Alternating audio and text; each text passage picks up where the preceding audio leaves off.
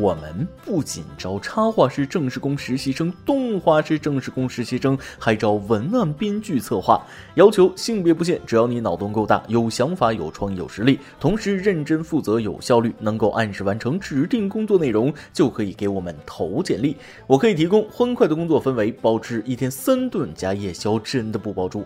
想来我们这里吃业界最好工作餐的同学，请发送简历到邮箱八四四三八幺零幺 at qq 点 com。再说一次，八。四四三八幺零幺 at qq 点 com 八四四三八幺零幺 at qq 点 com 等你来哦。轻松一刻，一刻轻松，欢迎关注我们的微信公众号“轻松一刻语音版”，每天轻松一刻钟。昨天早上坐公交上班，车到站开门，一个叔叔的手正好被卡在缝隙里了，那疼的是哇哇大叫。我一急也帮着冲司机喊：“哎，有人被卡住了，卡住了！”喊完一回头，只见这位大叔一边试图把手抽出来，一边用另一只没被卡住的手举着一只烧饼往嘴巴里送。后来门开了，他一边吹着那只发青的手，一边眼泪汪汪的往嘴巴里送了一口烧饼。我要吃吃吃。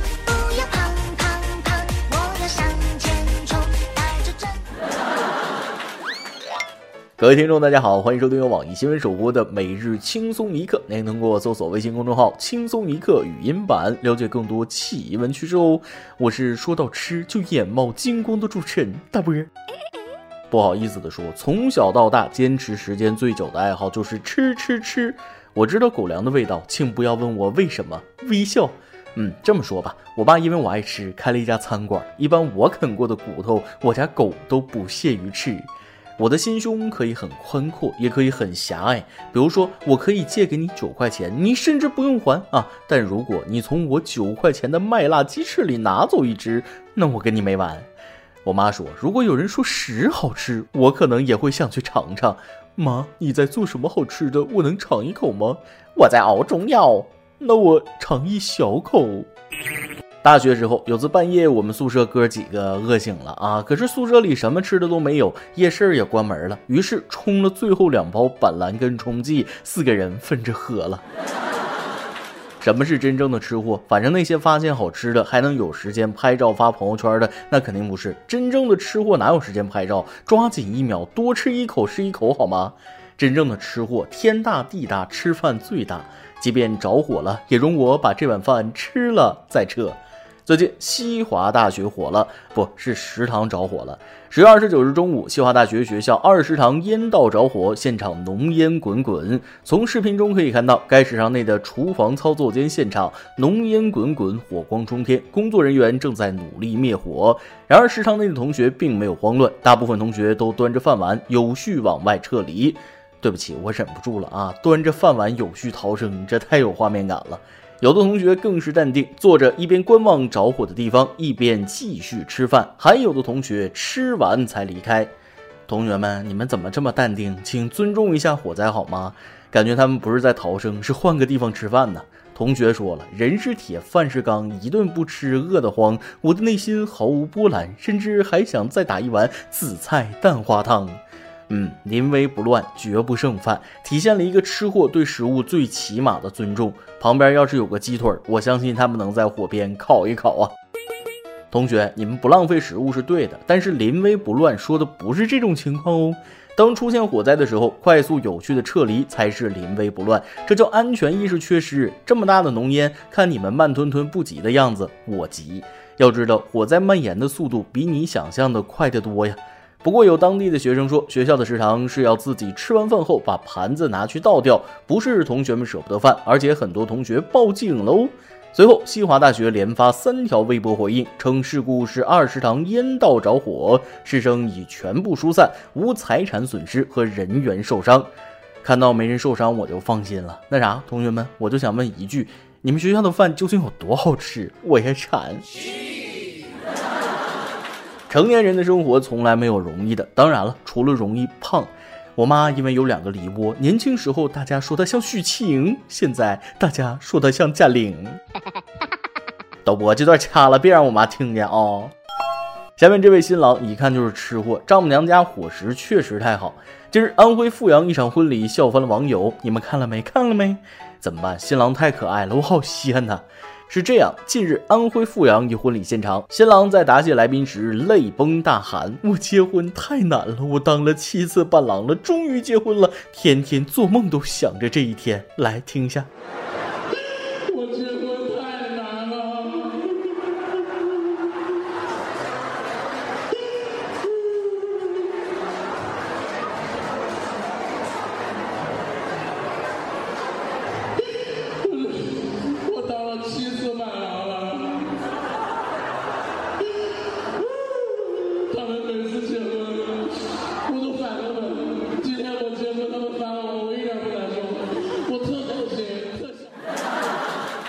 我的妈呀，听哭了啊！我也当了七八次伴郎了，脱单真的是比脱欧还难呐。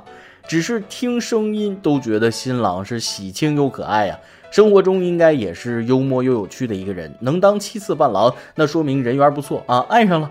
别误会，别误会，人家有媳妇儿。现场他还花式表白新娘：“我上辈子肯定是拯救了银河系，太喜欢他了，他对我太好了，我丈母娘也太好了，每顿饭吃的都像过年。”而一旁的新娘则笑到停不下来，不停递纸巾给丈夫擦泪。新郎，你要不要这么可爱了哈？嗯，这个看体型，丈母娘家伙食确实每顿都像过年呢。新娘好幸福的在边上笑着，大方又得体，教养极好。小伙子，你上辈子的确是拯救了银河系。话说你媳妇儿真漂亮，祝你们幸福幸福幸福，你懂的。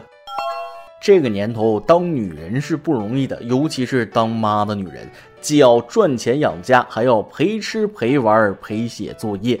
说到教孩子写作业，每一个家长都有一部血泪史啊。不写作业，母慈子孝；一写作业，是鸡飞狗跳，气得让人分分钟想上手啊！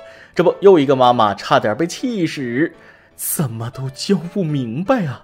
十月一日，湖北襄阳，三十六岁的妈妈因为陪孩子写作业，气得诱发心梗，险些丧命。这位妈妈说，当晚她给上小学三年级的儿子讲数学题，儿子怎么教都不明白。在讲了不知道多少遍之后，她突然感觉心脏不适，紧急就医，原来气得诱发了心梗。这位妈妈称，近一年来为孩子的学习生了不少气，没想到这次竟如此严重。有一种崩溃叫怎么教都不会啊！隔着屏幕都能感受到这位妈妈的绝望。现在辅导作业是个高危职业啊，每天家长都在被气死的边缘徘徊。因为我们小区隔音效果不太好，每周我都会听到邻居老母悲催的嘶吼：“这个题不是跟你讲过吗？怎么还做错？做不完不准睡觉。”这位母亲我认识啊，平时待人呢谦和有礼，但一遇到陪写作业，就像变了个人，根本控制不住体内的洪荒之力啊。以前没孩子，觉得这种辅导作业气出病的新闻夸张了啊！直到我辅导了一次我大外甥，我勒个去，一加二等于三，二加一等于几？不知道啊！而且怎么讲都讲不明白。辅导作业真不是人干的活儿，我决定以后不给任何人辅导作业，还是命重要啊！作业什么的就顺其自然吧。现在的孩子个个都是戏精，翻开书就打蔫儿，一拿笔那就浑身不自在，一说写作业就喝水拉屎啊！眼看着马上就十点了，他还在用龟速爬行。你以为快写完了，他竟然还在写名字。你一催他就烦，你一吼他就哭。哎呀，想想都堵心。怎么记得我小时候写作业没那么多事儿啊？我建议以后给孩子辅导作业去医院大厅啊，不是妈妈揍伤孩子，就是孩子气死妈妈。毕竟在医院那方便急救啊。孩子们，能不能让爸爸妈妈省点心？他们每天只是应付工作，或许已经精疲力尽呢。是什么让一个成年人在街头放声大哭？是找不到回家的路吗？不是生活的压力呀。安徽合肥一个刚拿驾照上路的姑娘找不到家，在路边崩溃大哭。我怎么办啊？我导航都不会用，背后的原因却让人心疼。